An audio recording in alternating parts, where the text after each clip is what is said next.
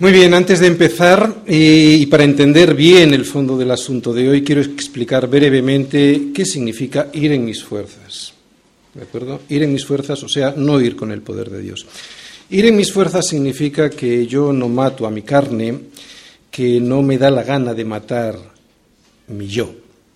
En esa situación es imposible que el poder de Dios actúe en mi vida porque literalmente lo expulso para que sea mi propia voluntad y basada en mi propia opinión quien reine en mi vida. Sin embargo, no ir en mis fuerzas es dejar que el consejo de Dios y su voluntad sean quien me gobierne, aunque no lo entienda, aunque no me guste. Es simplemente morir a mis deseos, que yo sé, porque lo dice la Escritura, que yo sé que me llevarán al desastre, aunque al principio engañar a mi mujer, casarme con un incrédulo o preferir salir con mis amigos no cristianos en vez de estar con mis hermanos, resulte más dulce, más atractivo que obedecer al Señor. Todo lo que vas a escuchar esta tarde tiene que ver con el poder de Dios y nada con tus fuerzas. O dicho al revés, lo que vas a escuchar esta tarde nada tiene que ver, desgraciadamente, con lo que le pasa a mucha gente en la Iglesia, que cree que en sus fuerzas puede, pero que al final no puede. A todos en la Iglesia las Escrituras les avisan y este pastor también. ¿De qué? De que van a venir pruebas, pero muchos creen que en sus fuerzas y sin tener que luchar contra el enemigo, ese que no ven porque siempre viene por la retaguardia, creen que sus fuerzas van a poder y no pueden, nunca van a poder. Todos los domingos las escrituras y el pastor también avisan a todos, pero muchos creen que en sus fuerzas y sin tener que matar a su carne pueden y no pueden, nunca van a poder. Ojalá que hoy no sea de esos muchos domingos en los que las escrituras avisan y el pastor también, pero en los que tú no haces ni caso porque crees que en tus fuerzas puedes y no puedes, nunca vas a poder. Ojalá que esta vez sea de esos que ahora sí, que ahora sí, de verdad, vas a tomar la decisión de desconfiar profundamente en tu carne para que así, de esa manera, la termines matando, porque aunque creas que en tus fuerzas puedes, no puedes, nunca vas a poder. Durante estos últimos salmos hemos estado viendo a David que ha sido brutalmente perseguido, pero ahora no. Él ahora ya no está siendo perseguido, él ahora es el rey de Israel. Pero las cosas en este mundo y mientras no estemos con el Señor nunca estarán tranquilos, tranquilas para los hijos de Dios. Si porque crees que estás en la iglesia y te has casado y tienes trabajo o estudias, no enfermas y todo te va bien, o sea, que si porque crees que ya eres el rey de Israel no vas a tener guerras que luchar y ganar, estás equivocado muy equivocado, porque vendrá el enemigo por la retaguardia y será entonces cuando te vencerá. Si porque crees que todo eso que ya has conseguido te va a dar la seguridad y que ya no te vendrán pruebas, has de saber que por confiar en tu carne te llegarán derrotas inesperadas, derrotas que no esperabas en tu casa, en tu trabajo, en tu matrimonio o en tus estudios y que servirán para destruirte o para hacerte más fuerte en el Señor. En el Señor. Si pensabas que porque eres un hijo de Dios no ibas a tener luchas que pelear, siento decirte que las tendrás y además en algunas ocasiones serán batallas perdidas para que sea el Señor quien las gane. Y si no eres un hijo de Dios, esas batallas las perderás para siempre hasta la derrota final. No lo digo evidentemente para desanimarte, lo digo porque es la verdad. Y la verdad es lo que hoy vamos a ver, y la verdad nunca es mala de escuchar, la verdad nos anima a perseverar en ella y así evitar que nos atrape el toro. Pero en muchas ocasiones nos atrapará y si nos pilla, escucha lo que nos va a decir el Salmo de hoy para poder salir con vida del trance. Porque si perseveras en el error en vez de en la verdad, morirás en el intento. ¿Y sabes cuál es la verdad? Que tú solo no puedes, solo puede el Señor. Por eso cuando lo intentas en tus fuerzas, siempre pierdes. Antes de leer todos los versículos de hoy, vamos a fijarnos en el título que viene antes del primer versículo y que en algunas Biblias está impreso. Dice así, al músico principal sobre lirios, testimonio. Mictán de David para enseñar cuando tuvo guerra contra Aram Naharaim y contra Aram de Soba, y volvió Joab y destrozó a doce mil de Edom en el Valle de la Sal. Este párrafo, además de contener indicaciones musicales, nos cuenta el origen del Salmo. Y básicamente lo que nos dice la historia a la que se refiere esta indicación es lo siguiente. David está en la guerra y está luchando contra sus enemigos en dos frentes de batalla, en el norte y en el este. Dice ahí, contra Aram Naharaim y contra Aram de Soba. Pero resulta que inesperadamente y por el sur son atacados e invadidos por Edom. Así pues, en este salmo David nos va a hablar de unos sentimientos que él tiene sobre un fracaso militar que él nos esperaba. Pero también nos habla de la esperanza de una promesa. Es la esperanza de una promesa de Dios para el pueblo de Israel y para su rey. Es la esperanza que Dios nos ha prometido algo, para ti también. Podríamos ir a muchas partes de la Escritura para escuchar estas promesas, pero vamos a ir al segundo libro de Samuel en el capítulo 7, versículos del 8 al 10.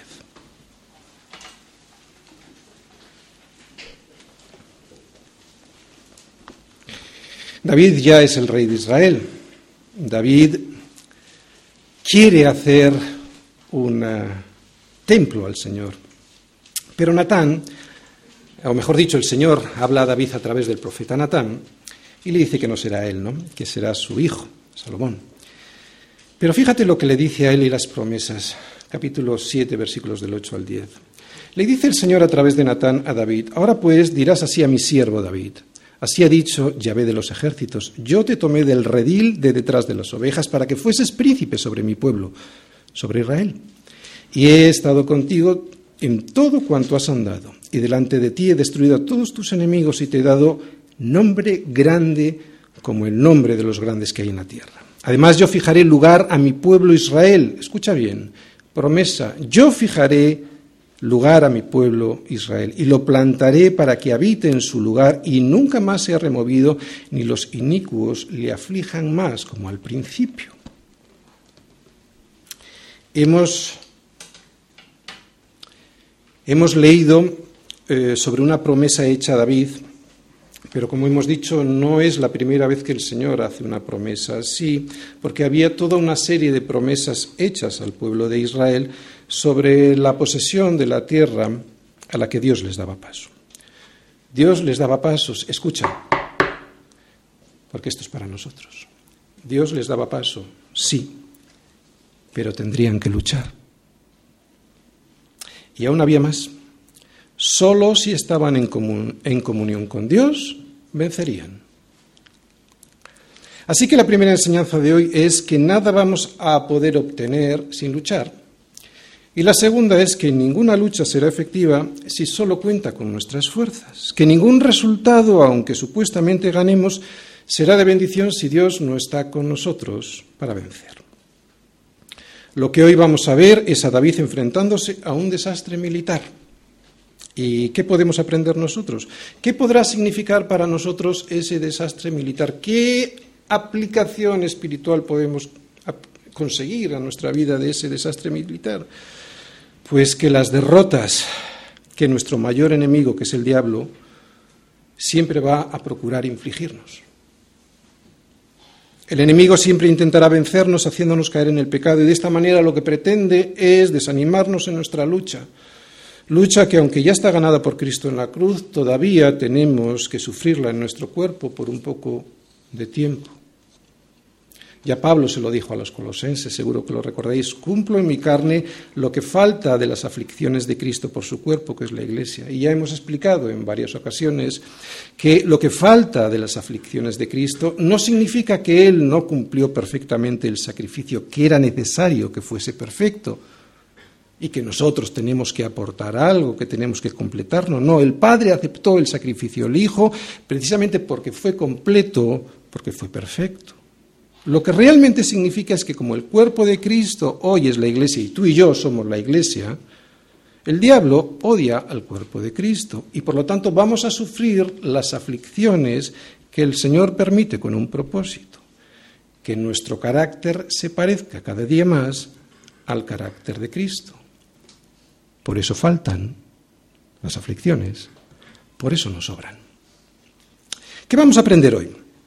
Vamos a exponer el Salmo sobre un esquema que yo creo que nos va a ayudar mucho a entenderlo mejor y esto es lo que veremos. Tres puntos. Primer punto. Primer punto. Un lamento. ¿Mm? Un lamento ante un desastre. Versículos del 1 al 4. Segundo punto lo que tengo que hacer ante ese desastre. O sea, ir a las promesas de Dios y recordar cuáles son, versículos del 5 al 8. Y luego, el tercer punto, afirmarme en esas promesas de Dios y pedir en oración lo que Dios ya me ha concedido, que es la victoria sobre el enemigo. Versículos del 9 al 12. Esto es lo que hoy vamos a ver en el Salmo de hoy y para ello vamos a leer todos los versículos, versículos del 1 al 12. Oh Dios, tú nos has desechado, nos quebrantaste. Te has airado, vuélvete a nosotros.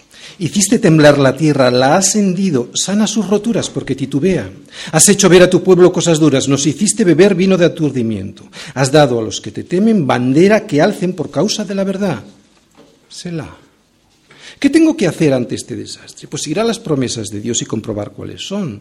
Tú me vas a oír, tú me vas a salvar, dice David en el próximo versículo, versículo 5 para que se libren tus amados, salva con tu diestra y óyeme. ¿Y ahora quién habla? Dios.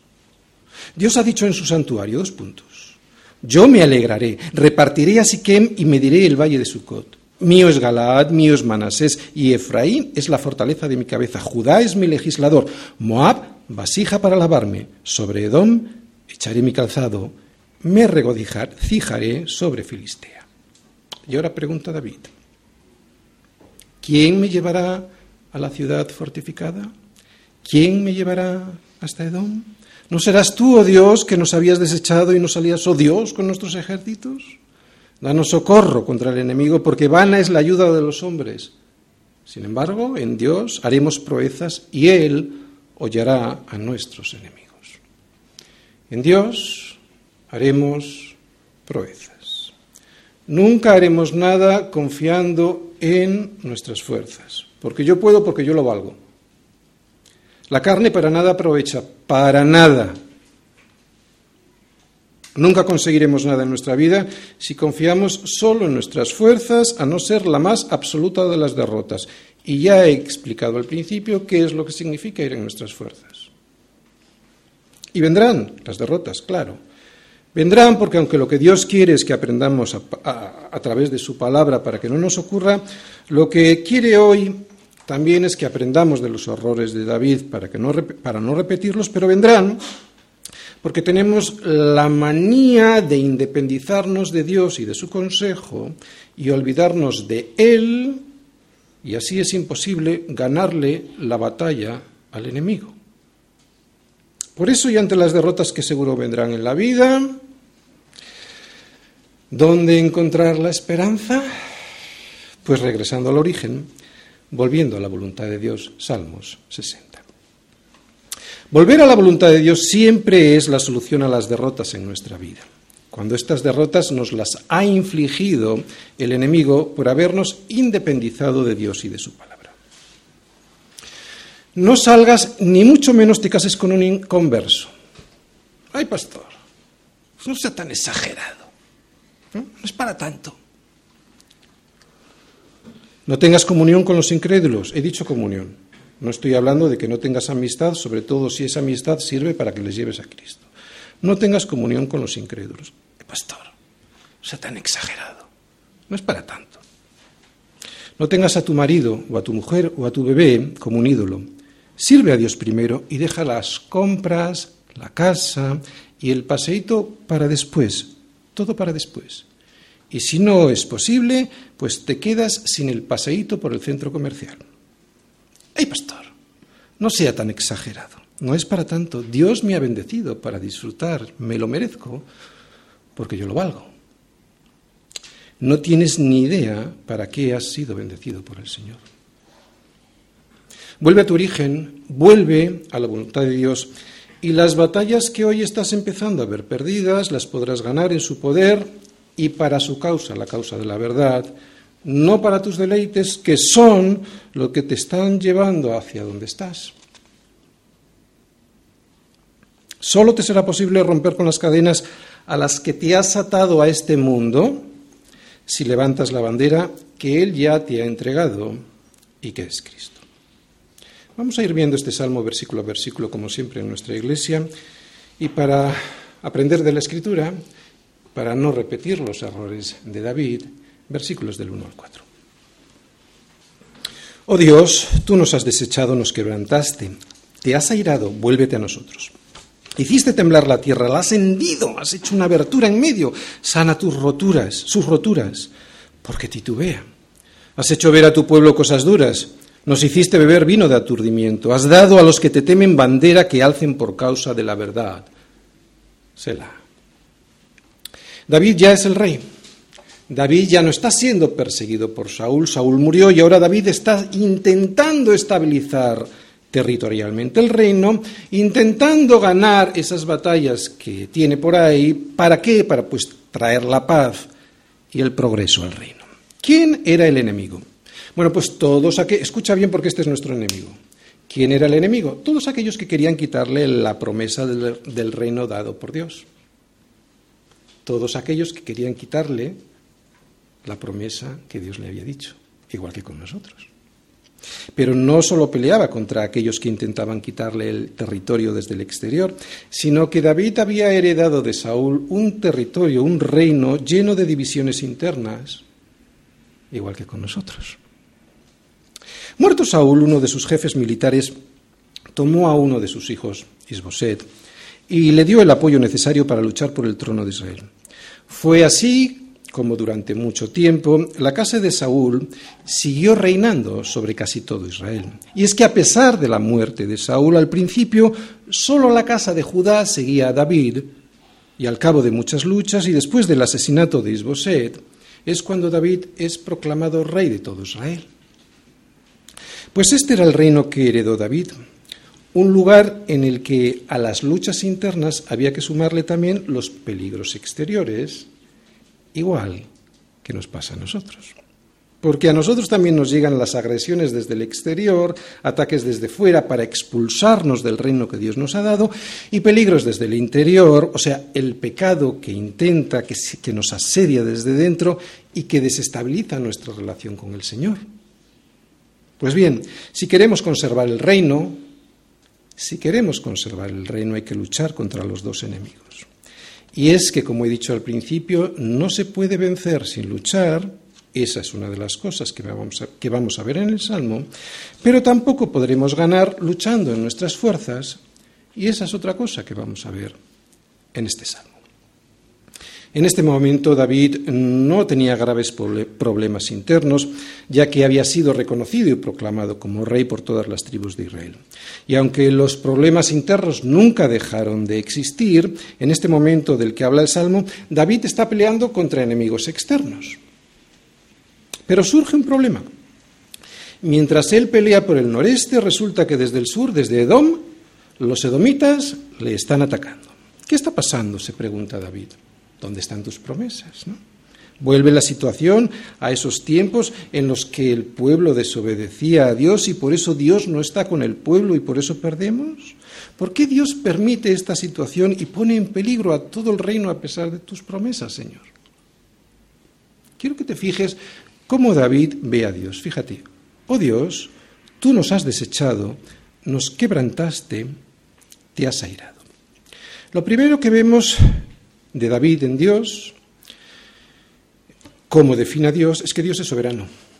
Dios toma las decisiones. Y lo segundo es que David no pone en duda la justicia de Dios. David no duda de Dios y de su bondad, solo dice que Dios les ha rechazado y si Dios les ha rechazado, seguro que no es culpa de Dios, seguro que es porque ellos se han apartado previamente, no porque Dios sea malo. David no pierde el tiempo con excusas. Y ya podemos empezar a aprender alguna cosa nosotros, ¿verdad? David no pierde el tiempo con excusas. Él va directamente a la raíz del problema. El problema no lo tiene Dios. El problema lo tengo yo. Por eso, y como lo reconozco sin excusas, Señor, vuélvete a nosotros. Algo está pasando, Señor. Hiciste temblar la tierra. O sea, mi vida está destrozada. La has hendido. O sea, mi matrimonio está dividido en dos, roto. Sana sus roturas. Porque mi vida titubea, o sea, me voy tambaleando, Señor. En esta guerra voy a ser derrocado. Me has hecho ver cosas duras, pero no pienso mirar para otro lado. Me has hecho beber vino de aturdimiento, por eso voy como un borracho por la vida, pero sé que eso tiene un motivo, que es que me vuelva a ti. Una pregunta. Cuando ves estos síntomas en tu vida, dices como dice David, oh Dios, tú nos has desechado, nos quebrantaste, te has airado, o por el contrario, miras para otro lado, o pones excusas, le echas la culpa a Dios, o se la echas al de enfrente. Cuando ves temblar la tierra a tus pies, cuando ves cómo se está destrozando tu vida y ves cosas duras de ver en tu matrimonio y vas como un borracho por la vida y en vez de pedir que Él sane tus roturas y que se vuelva a ti, ¿te alejas todavía más de Él? Pues David no, David reconoce que Dios le ha rechazado, sí, pero que eso tiene un motivo y que ese motivo es un motivo santo. Y ese motivo es pedirle, vuélvete, a nosotros, vuélvete a nosotros, o sea, le está pidiendo misericordia. Pero uno solo pide misericordia a Dios cuando descubre quién es Dios, santo, y quién es uno mismo de verdad, un miserable. Y todos somos miserables. Pero aquel miserable que no tiene en cuenta a Dios y que se cree fantástico, yendo con soberbia por el mundo y diciendo que la culpa de su situación nunca la tiene él, que siempre la tiene el otro, esta persona siempre estará permanentemente desechado por Dios. Y esta es la diferencia, permanentemente desechado por Dios. David pide misericordia porque reconoce su miseria espiritual. Nadie que no se reconozca miserable pide misericordia. Si ves la derrota en tu vida, si ves que estás siendo derrocado en tu autoridad frente al enemigo que te quiere destruir, si estás a punto de ser destronado del reino, o sea, de la tierra que Dios te ha dado, por heredad, dile a Dios que vuelva, que se vuelva a ti. Y haz algo más, como dice ahí, alza la bandera de la verdad, Sela. Una pausa. La pausa es para reflexionar. Vamos a reflexionar, porque aquí hay un problema. Y es que esta bandera solo la pueden levantar aquellos a los que les fue dada. ¿Y quiénes son, Señor? ¿Qué dice ahí? Los que le temen. No se puede levantar la, bandera de la verdad, que es Cristo, si no temes al Señor. ¿Y quién es aquel que teme al Señor? Podemos decirlo, por ejemplo, con Proverbios 8:13. El temor del Señor es aborrecer el mal. Si yo digo la soberbia y la arrogancia y el mal camino y la boca perversa aborrezco, entonces yo tengo temor del Señor. Pero hay de los que a lo malo dicen bueno y a lo bueno malo, que hacen de la luz tinieblas y de las tinieblas luz, que ponen lo amargo por dulce y lo dulce por amargo, que es lo que cada vez y con mayor frecuencia dice el mundo y los que en él habitan. Porque entonces, y en ese caso, yo no tengo ningún temor del Señor. ¿Y quién me dice lo que es bueno y quién me dice lo que es malo? ¿Quién me dice dónde está la luz y quién me dice dónde están las tinieblas? Pues el estandarte de la verdad, la palabra, Cristo. Algo estaría pasando en el pueblo para que David quisiera alzar la bandera de la verdad.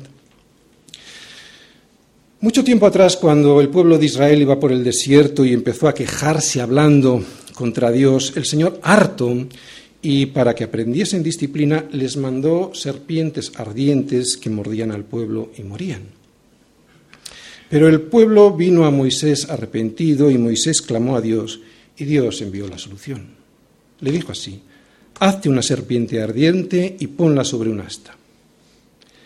Y cualquiera que fuere mordido y mirare a ella vivirá. Y Moisés hizo una serpiente de bronce y la puso sobre un asta. Y cuando alguna serpiente mordía a alguno, miraba a la serpiente y vivía, a la serpiente esa que se había levantado de bronce y vivía. Esta era la bandera de la verdad. como una sombra, como la sombra de lo que habría de venir. Cristo mismo, como una sombra de lo que habría de venir, esa era la bandera levantada para la sanidad de aquellos que eran mordidos. Cristo lo mismo, lo dijo de sí mismo esto. Cristo mismo dijo que fue hecho maldición por nuestra causa, que se convirtió en una serpiente por nuestro pecado, serpiente levantada sobre una cruz para que todo aquel que en él cree no se pierda, mas tenga vida eterna. Así lo dijo Cristo, y como Moisés levantó la serpiente en el desierto, así es necesario. Esta palabra, cuando la estaba leyendo esta semana, así es necesario. ¿Necesario para quién?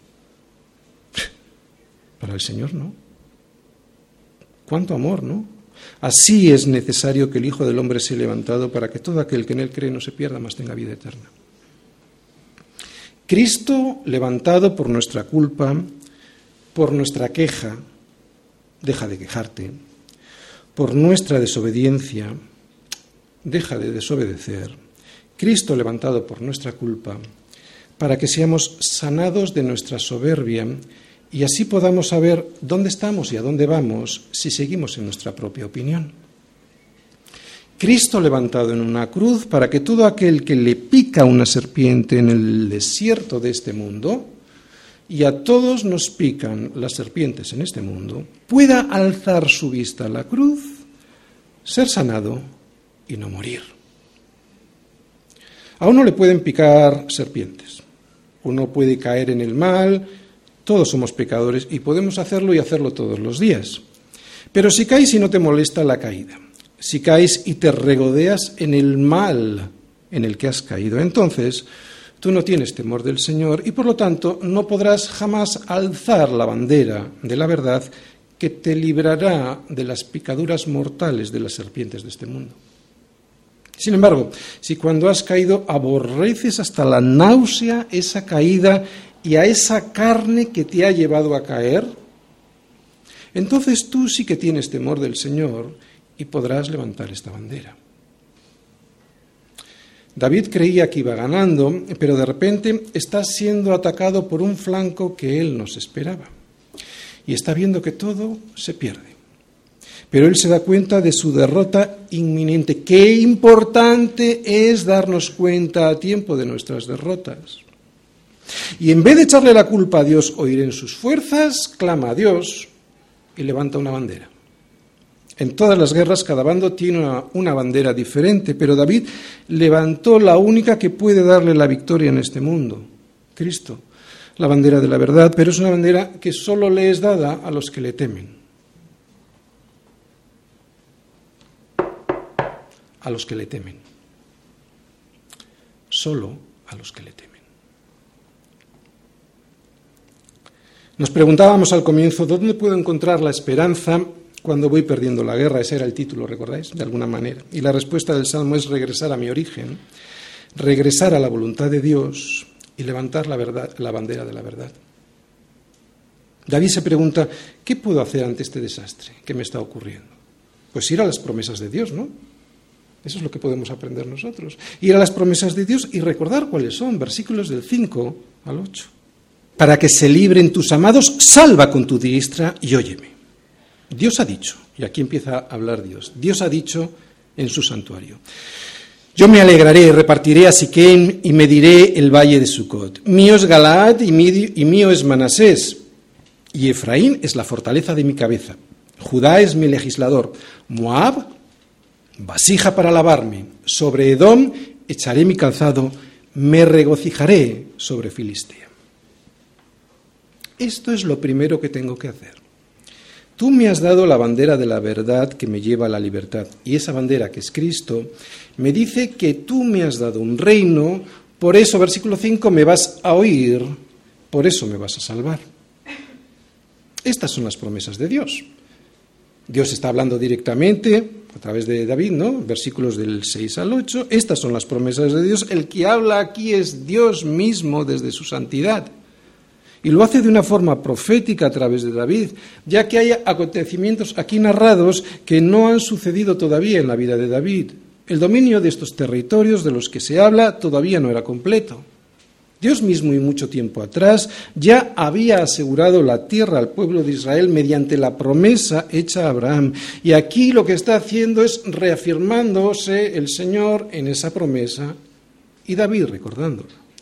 Se expresa de una manera muy gráfica, con una serie de nombres que indican unos lugares en los cuales las personas estarán bajo el poder, el dominio, la misericordia y el amor de Dios.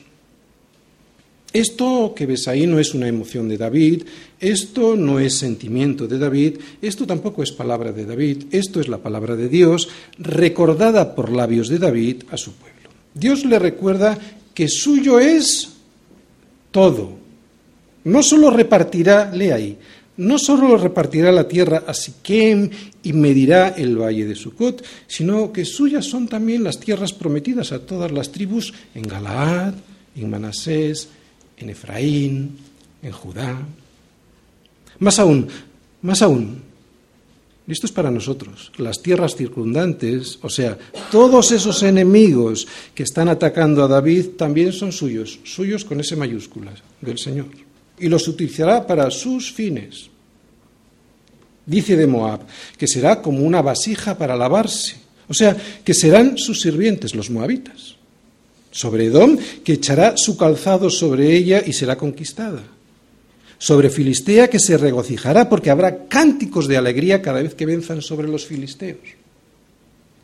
Esta es su palabra y su palabra nos ha sido dada escrita para que la recordemos, para que la creamos y para que la obedezcamos. Porque todas las porque todas las promesas, porque todas las promesas de Dios son en el sí y en el amén. Por medio de nosotros. O sea, que vamos a tener que luchar nosotros. ¿Pero para quién?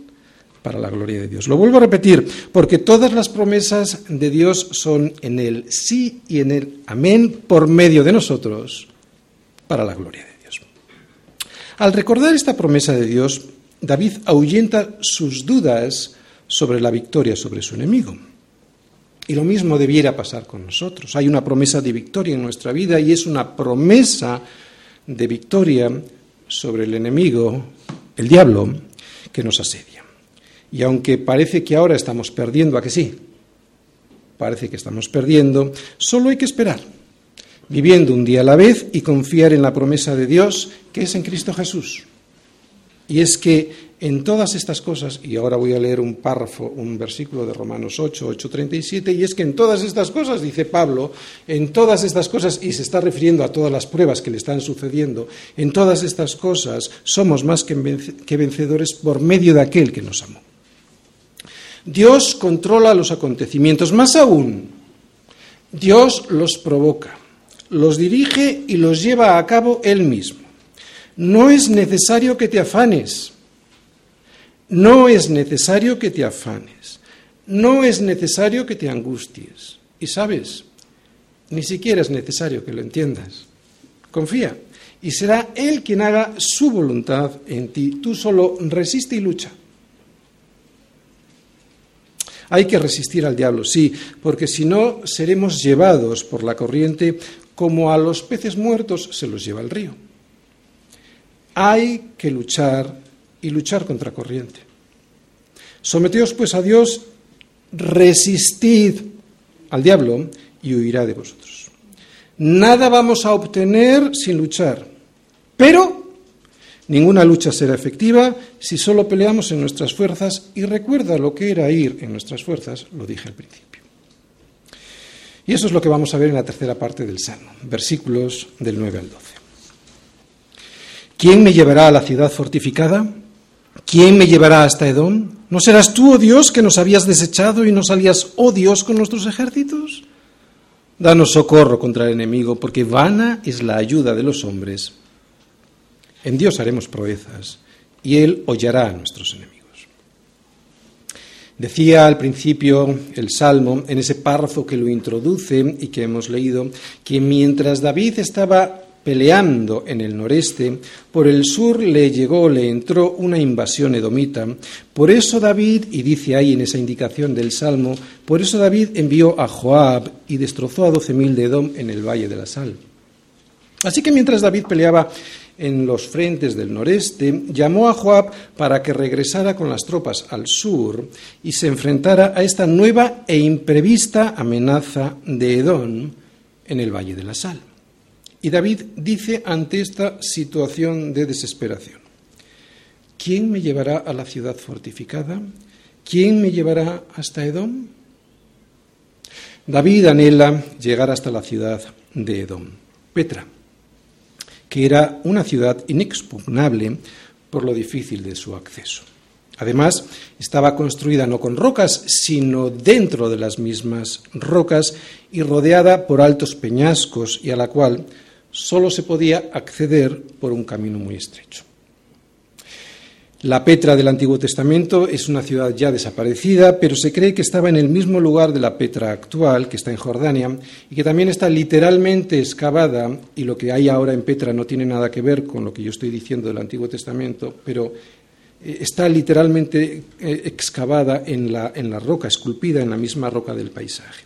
Y para llegar hasta allí, si tenéis la oportunidad de ver algún vídeo, porque no vais a ir hasta, hasta Jordania, pues os fijaréis que para llegar hasta allí es un camino muy estrecho, con unas, unas escarpadas eh, pendientes en las que si tú entras por allí, vamos, la defensa de la ciudad lo tenía facilísimo, porque solo puede entrar uno eh, como mucho con una cabalgadura. Esta es la ciudad de la que está hablando David y dice, ¿quién me llevará a la ciudad fortificada? Está diciendo, es que es imposible. ¿Quién me llevará a la ciudad fortificada? ¿Quién me llevará hasta donde? Yo sé que tengo que ir contigo, Señor, porque si no voy contigo no voy a poder ni llegar ni vencer. Pero serás tú, oh Dios, quien nos lleve, porque debido a nuestra desobediencia nos has desechado y ya no sales con nuestros ejércitos. Pues según tus promesas, sí serás tú, oh Señor. Danos socorro contra el enemigo, porque vana es la ayuda de los hombres. Yo solo puedo confiar en ti, Señor. Yo solito no puedo ir hasta allí, pero en ti haremos proezas y tú hollarás a nuestros enemigos. ¿Cuántos enemigos identificas en tu vida? ¿Por dónde aparecen mientras estás trabajando en el norte y estudiando o formando una familia en el este. ¿Te das cuenta que están viniendo por el sur con malas intenciones?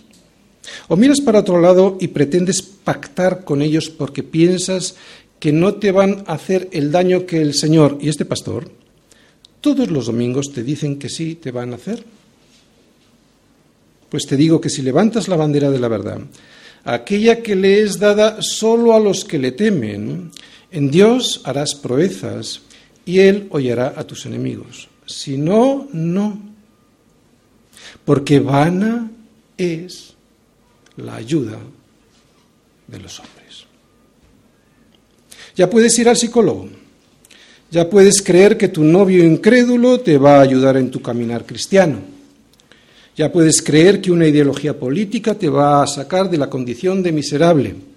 Ya puedes pensar que todo es culpa de la sociedad o de tus padres, ya puedes tirarte de los pelos, que es inútil.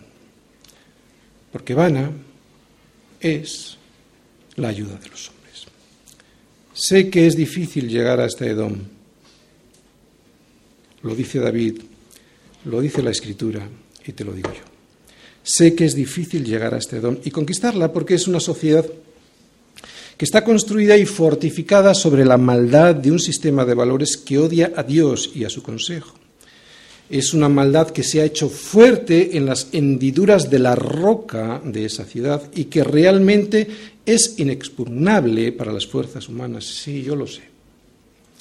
Pero también sé, porque lo dice la Escritura y porque así yo lo he comprobado en mi propia vida, haciéndole caso a Dios y a su consejo, que aunque a nosotros nos parezca imposible poder educar a nuestros hijos contra esa invasión que viene del sur y que nos hostiga e intenta arrastrarnos por sus caminos, yo sé que si me pregunto con sinceridad delante de Dios, ¿quién me llevará a la ciudad fortificada?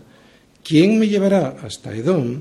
Orando al Señor, pero para destruir esa ciudad no para pactar con ella una tregua para ver si se les pasa a los edomitas esas ganas que tienen de invadirme. Yo sé que si es así, en Dios haremos proezas y Él hollará a nuestros enemigos.